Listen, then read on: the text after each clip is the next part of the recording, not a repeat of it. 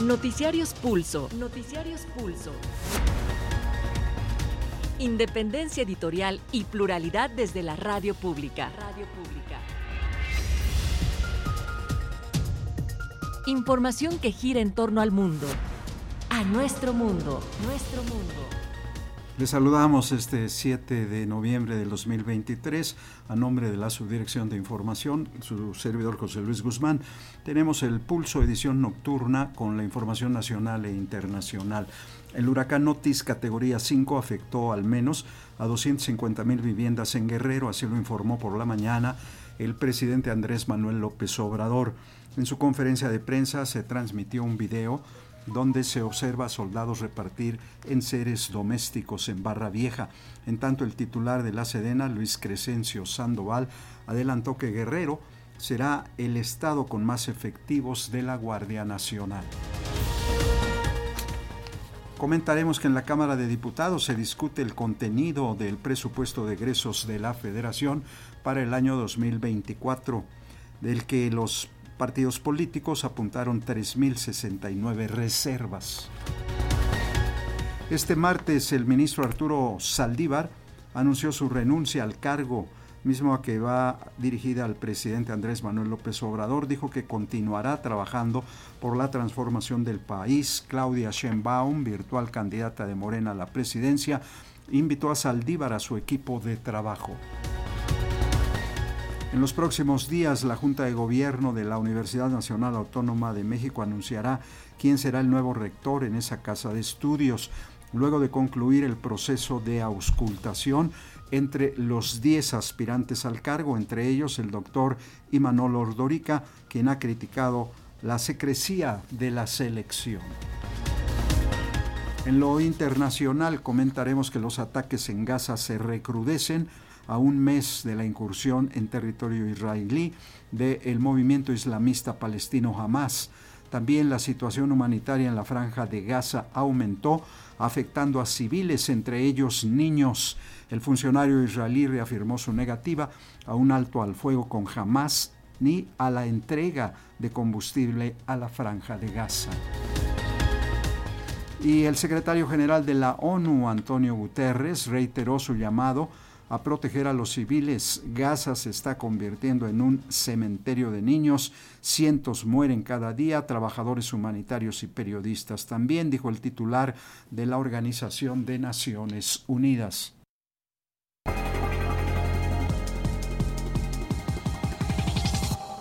Pues damos inicio a este informativo a casi dos semanas de que el huracán Otis golpeara las costas de Guerrero. Esta mañana el presidente López Obrador informó que hay más de 250 mil hogares afectados en el puerto de Acapulco y otras localidades en la entidad. Ante este escenario, el mandatario federal anunció que en Acapulco se va a invertir como nunca y sin deuda entre otros apoyos que su gobierno dará a los damnificados, que será la entrega de una canasta con productos básicos cada semana por familia y durante los próximos tres meses. Por otra parte, el secretario de la Defensa Nacional, Luis Crescencio Sandoval, anunció un plan de seguridad para salvaguardar a los habitantes de Acapulco. Para ello desplegará a más de 9.000 elementos de la Guardia Nacional. Dejó más de 250 mil hogares afectados en Acapulco y otras localidades en el estado de Guerrero, dio a conocer el presidente Andrés Manuel López Obrador. Estamos pensando que hay 250 mil hogares afectados, 250 mil familias afectadas. Y se está contemplando entregar una canasta de 24 productos por semana a cada familia durante tres meses. Hagan la cuenta y son 3 millones de, eh, eh, canastas. Solo estos 3 millones de canastas van a significar una erogación de 2.500 a 3.000 millones de pesos. Por su parte, el secretario de Salud, Jorge Alcocer, informó que la atención médica de primer nivel se encuentra al 80% en la entidad. La atención comunitaria es amplia y de las 110 unidades de primer nivel de atención ya se encuentran operando el 80%. En tanto, el titular de la Defensa Nacional, Luis Crescencio Sandoval, anunció el plan de seguridad para Guerrero que contempla la presencia de más de 14.600 elementos de la Guardia Nacional. Las compañías que vamos a, aumentar para cubrir los 38 sectores serán 9.500 elementos para un total de 9.860 guardias nacionales que estarán ahí en Acapulco. Para Pulso de Radio Educación, Carlos Calzada. Bueno, pues el devastador huracán Otis no solo causó daños significativos en las áreas turísticas, sino que también dejó al sector agrícola en una situación grave, lo que puede provocar una escasez de alimentos en la entidad. Debido a los fuertes vientos e inundaciones, las zonas de cosechas de maíz, frutas y pastos se perdieron. El maíz es el cultivo, más afectado, luego le sigue el mango, el pasto para el ganado, el coco también sufrió y todos ellos son pérdidas considerables. El grave problema es que la recuperación de estas siembras no se espera que sea en meses, sino que hay productos frutales como el mango o el limón que su recuperación lleva varios años.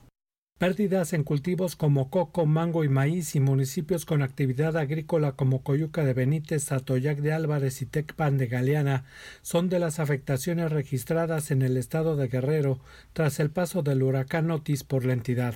Hasta el momento la Secretaría de Agricultura no tiene registro oficial sobre las pérdidas, pero en coordinación con Seguridad Alimentaria Mexicana y a través del programa prioritario Producción para el Bienestar, labora para cuantificar los daños, a fin de tomar las medidas pertinentes para atender lo más pronto posible a los productores afectados, proceso que arrancará conforme lo permitan las condiciones de los terrenos.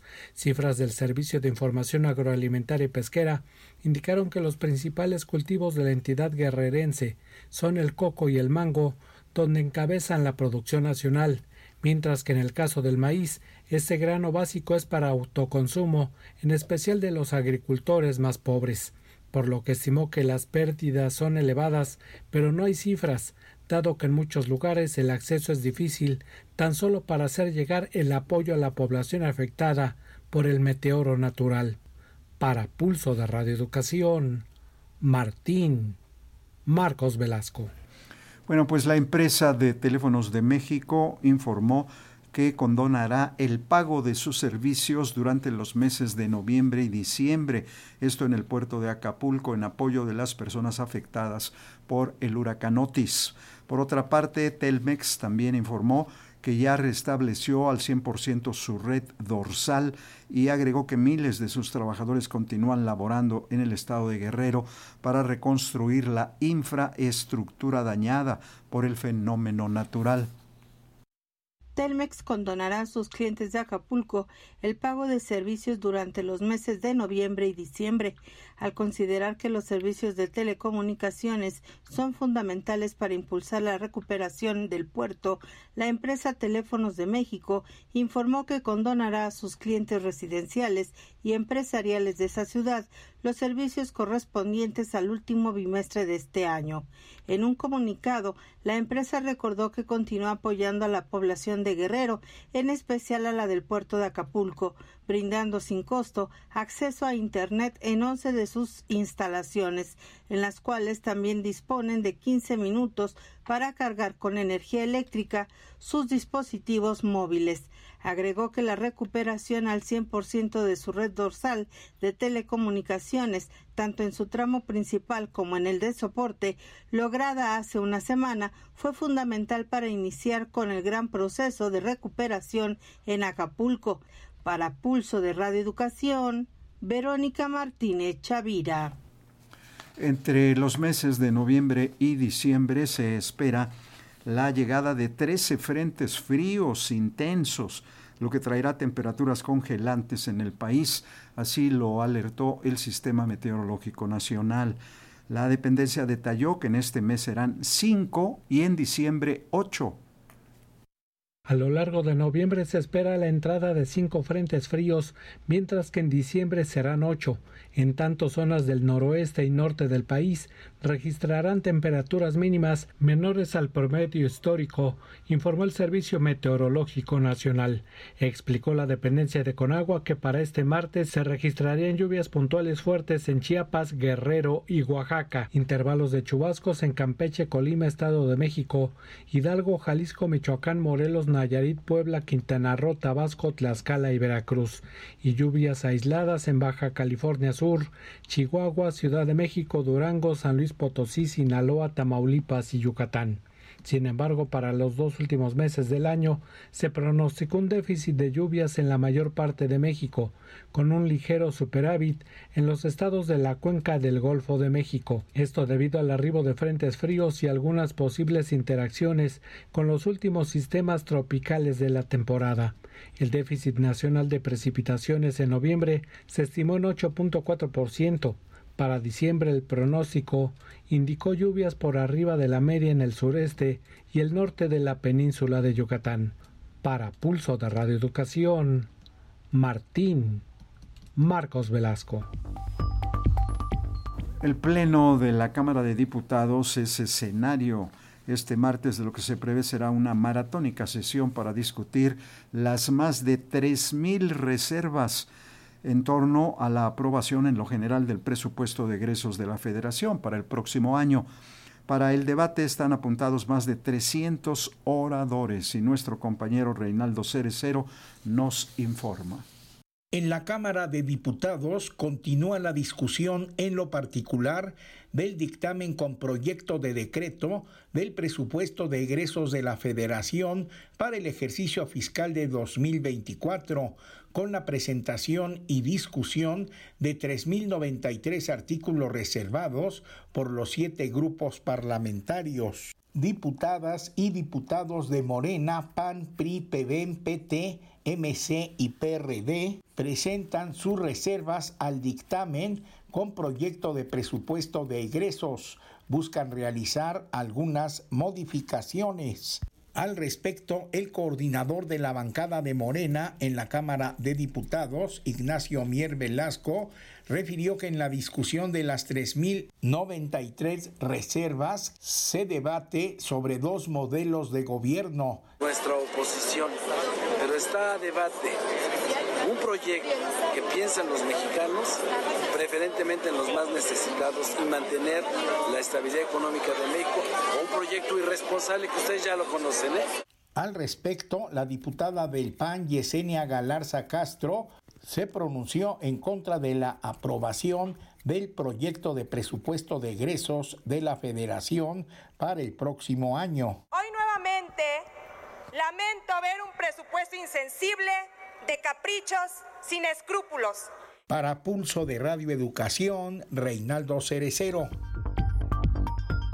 El expresidente de la Suprema Corte de Justicia de la Nación, Arturo Saldívar, presentó este día su renuncia como ministro del máximo Tribunal de Justicia del país.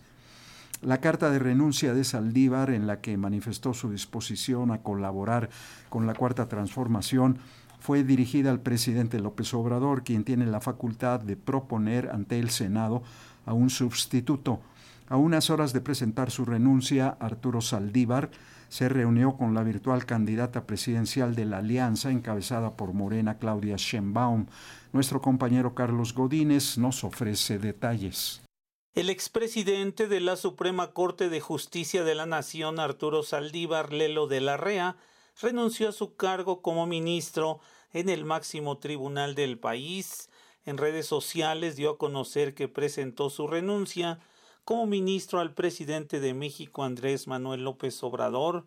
En el texto de la carta, Saldívar Lelo de la Rea señala que su ciclo ha terminado y que durante 14 años impulsó los criterios más vanguardistas que constituyeron, agrega el nuevo paradigma constitucional en la defensa de los derechos humanos de todas las personas, aunque concluye su encargo de 15 años en diciembre del año próximo, el ministro señala que de proceder su renuncia sea turnada al Senado de la República para su aprobación. Académicos y juristas consideran que es inconstitucional la carta de renuncia del ministro, porque solo es procedente por causas de fuerza mayor. Cabe recordar que Arturo Saldívar fue impulsado por el gobierno federal para que continuara por dos años más al frente de la Suprema Corte de Justicia de la Nación, que fue rechazado por los ministros por tratarse de una violación a la Constitución. Para Pulso de Radioeducación, Carlos Godín Estelles.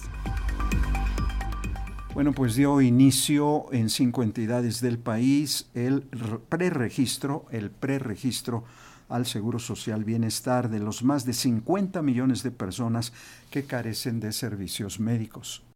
El director general del IMSS, Zoé Robledo, anunció el inicio de la credencialización de personas que no cuentan con seguridad social para afiliarse al IMSS Bienestar. El funcionario detalló que este proceso dará inicio en Baja California Sur, Campeche, Colima, Nayarit y Tlaxcala.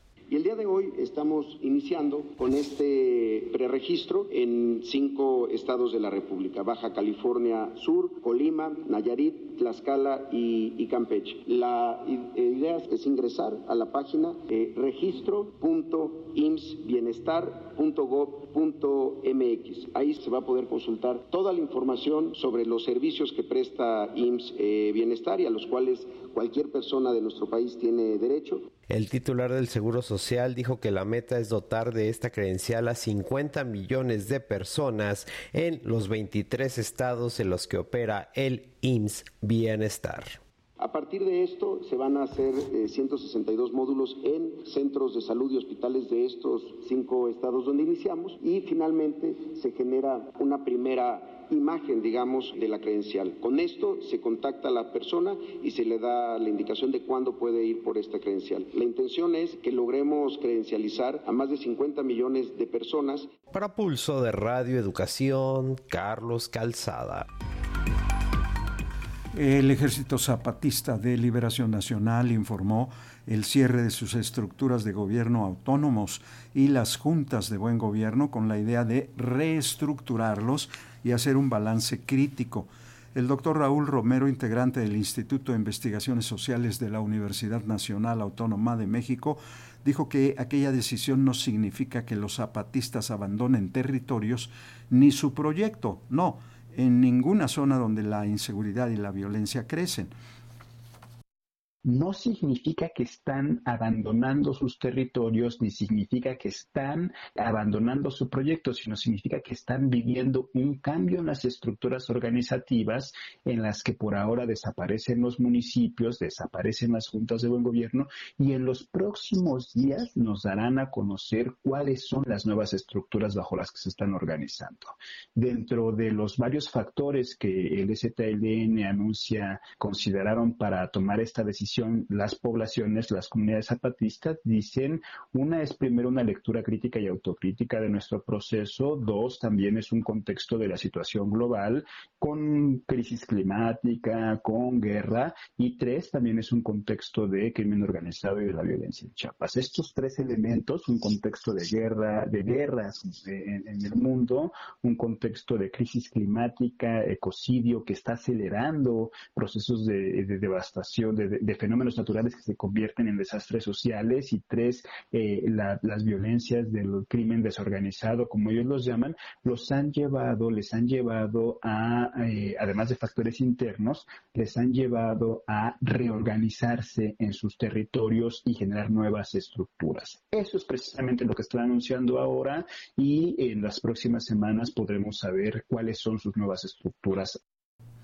bueno, pues escuchábamos al especialista Raúl Romero, miembro del Instituto de Investigaciones Sociales de la UNAM, entrevistado por los noticieros Pulso de Radio Educación.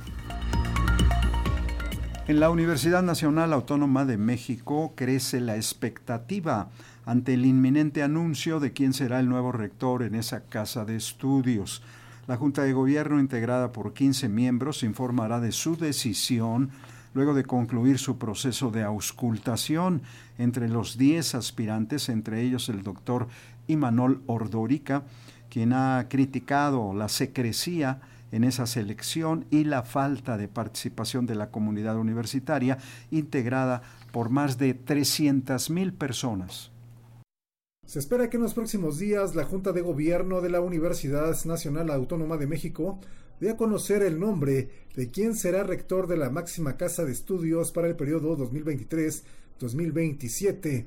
La Junta de Gobierno informó que finalizó el periodo de auscultación y las entrevistas que realizó a los 10 aspirantes a la rectoría. La Junta de Gobierno señaló que en el proceso de auscultación se realizaron 21 reuniones con cuerpos colegiados para identificar y conocer la situación actual de la universidad, los desafíos que enfrenta y el perfil de quien deberá ocupar la rectoría. Además, se realizaron visitas a las sedes de la universidad ubicadas en diferentes estados del país para conocer la opinión de la comunidad.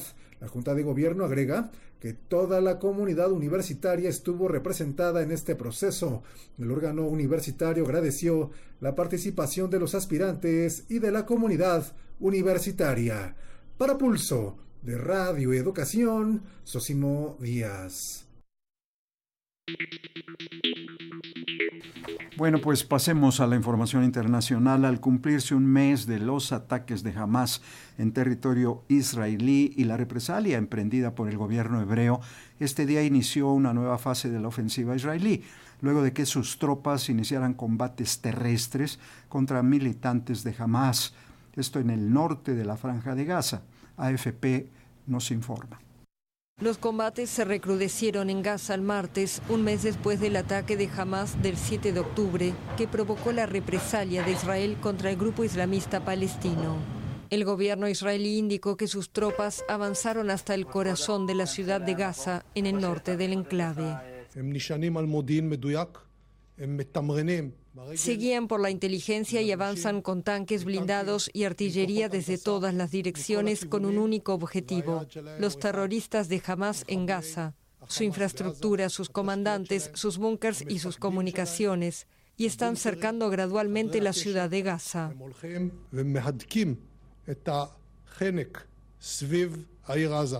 Más de 1.400 personas murieron en el ataque de Hamas a Israel del 7 de octubre, en su mayoría civiles. Los milicianos también capturaron a más de 240 personas, entre civiles y militares, que se llevaron como rehenes a Gaza.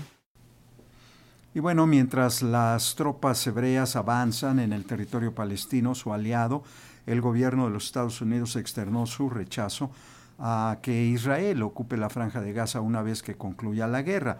El presidente Joe Biden ha sido muy claro, no apoyamos una reocupación de Gaza por parte de las fuerzas israelíes, señaló el portavoz del Consejo de Seguridad Nacional de la Casa Blanca, John Kirby. Lo anterior, luego de que el premier israelí Netanyahu señaló que su país tendrá una responsabilidad general, subrayado, responsabilidad general sobre la seguridad en Gaza por tiempo indeterminado después de su guerra con Hamas. Y bueno, mientras tanto, el secretario general de Naciones Unidas, Antonio Guterres, insistió en la urgencia de un alto al fuego humanitario, algo que Israel rechaza. Y ante la posibilidad de que el conflicto pudiera extenderse, el primer ministro israelí Netanyahu advirtió al movimiento chiita libanés Hezbollah que cometería el error de su vida si se suma al conflicto. אם חיזבאללה יבחר להיכנס למלחמה, אם חיזבאללה יבחר להיכנס למלחמה, הוא יעשה את טעות חייו. Hezbollah cometería el error de su vida si se suma a esta guerra, declaró Netanyahu al evocar el intercambio diario de fuego desde hace casi un mes entre el ejército israelí en el norte del país hebreo y el sur del Líbano, donde operan la milicia chiita pro-iraní y sus aliados. Bueno, en el campo ya diplomático, el rey de Jordania, Abdalá II, pugnó ante los representantes de la Unión Europea sobre la necesidad de un alto al fuego entre Israel y Hamas. Detalles con Euronews. El rey Abdalá II de Jordania lleva a Bruselas su campaña por un alto el fuego en Gaza. Ha mantenido conversaciones en la Comisión, el Parlamento Europeo y la OTAN. La Unión Europea trata de mantener estrechos vínculos diplomáticos con Jordania como un Estado potencialmente clave en la guerra entre Israel y Hamas, pero como bloque no ha emitido ningún llamamiento para el cese de los bombardeos de Israel. La OTAN también está dividida. Turquía, el segundo mayor ejército de la organización, condena enérgicamente la ofensiva de Israel en Gaza. Estados Unidos mantiene un permanente apoyo a las decisiones militares de Israel. Si bien son numerosos los defensores occidentales de una llamada pausa humanitaria tras la enorme destrucción en Gaza, parece poco probable que la visita de Abdallah a la Unión Europea forje un consenso sobre el cese inmediato de los bombardeos de Israel. Después de una gira tan intensa como sin resultados a la vista por varios países de Oriente Medio, el secretario de Estado estadounidense Anthony Blinken ahora intenta presionar a sus aliados reunidos en Tokio. Bueno, el presidente López Obrador abordó esta mañana el delicado tema del conflicto entre Israel y el grupo armado palestino Hamas.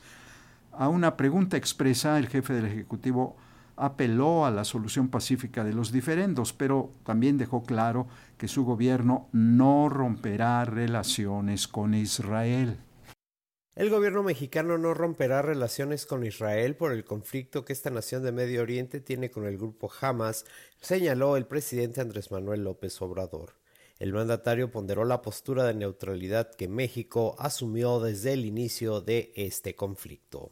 Van más de 10.000 muertos que no podemos ponernos de acuerdo. Al principio, que me pedían que yo tomara partido, dije, neutralidad. No se entendió, porque si nosotros condenábamos, de inmediato se estaba tomando una postura. Sabíamos que iba a venir una represalia, como lamentablemente sucedió. Y por eso dijimos, como país no participamos, optamos por el apego a los principios constitucionales de solución pacífica en las controversias. Eh, nosotros también, quiero decirlo con mucha claridad, no vamos a romper relaciones con Israel. No, no vamos a tener una postura más allá de buscar la paz.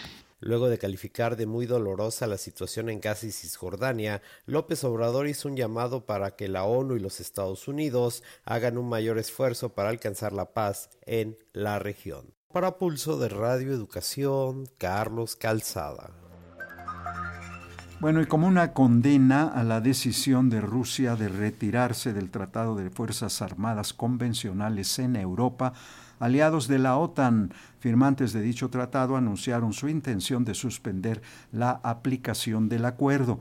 A través de un comunicado, el Consejo Atlántico, cuya función es la toma de decisión en el organismo, puntualizó que Rusia sigue demostrando su desprecio por el control de armas al desvincularse del tratado tras su incursión militar en Ucrania en febrero del 2022. En su comunicado, los países de la OTAN condenan la decisión de Rusia de retirarse del Tratado sobre las Fuerzas Armadas Convencionales en Europa, cimiento de la seguridad del continente desde la caída del bloque del Este, al igual que su guerra de agresión en Ucrania, contraria a los objetivos de ese pacto. En conformidad con el derecho internacional, los países aliados firmantes anuncian su intención de suspender su aplicación, como ya hizo inicialmente Rusia en 2007, antes de su formal retirada del tratado, entrada en vigor la pasada medianoche. Moscú acusa a Washington de haber socavado la arquitectura de seguridad europea tras la Guerra Fría al favorecer la expansión de la OTAN y estima que la adhesión de Finlandia a la Alianza Atlántica y la candidatura de Suecia han sellado la muerte del Tratado de 1990, firmado entonces por 30 países. Y el primer ministro de Portugal, Antonio Costa, y varios miembros de su gabinete renunciaron a sus cargos en medio de la investigación que se le sigue por parte de la Fiscalía por supuestos delitos de tráfico de influencias en proyectos de litio e hidrógeno, además corrupción activa y pasiva. Apresentei a minha demissão a Sua Excelência, o Senhor Presidente da República. El primer ministro portugués Joao Costa presentó su renuncia en momentos en que la justicia investiga determinar si hubo malversación, corrupción activa y pasiva de cargos públicos y tráfico de influencia. La investigación se centra en la concesión de exploración de minas de litio en el norte de Portugal, un proyecto de producción de energía a partir de hidrógeno y en la construcción de un centro de procesamiento de datos de la empresa Start Campus en Sins, al sur de Lisboa. Portugal tiene las mayores reservas de litio de Europa y es el mayor productor del continente, pero destina ese metal a la cerámica y a la industria del vidrio. El litio puede ser utilizado para la fabricación de baterías eléctricas y es considerado clave en la transición energética. Ya nos vamos, queremos agradecer el favor de su atención a pulso de la noche este 7 de noviembre del 2023, Coordinación Nacional Carlos Padilla, Coordinación Internacional y Realización Gabriela Pérez, José Luis Parra, Ángeles Hernández y Raúl García en la redacción, Fortino Longines en la edición de notas, Ramiro Romero controles técnicos, redes sociales a cargo de Tania Nicanor, Roberto Hernández y Fernanda López. Les saluda José Luis Guzmán, gracias, buena noche.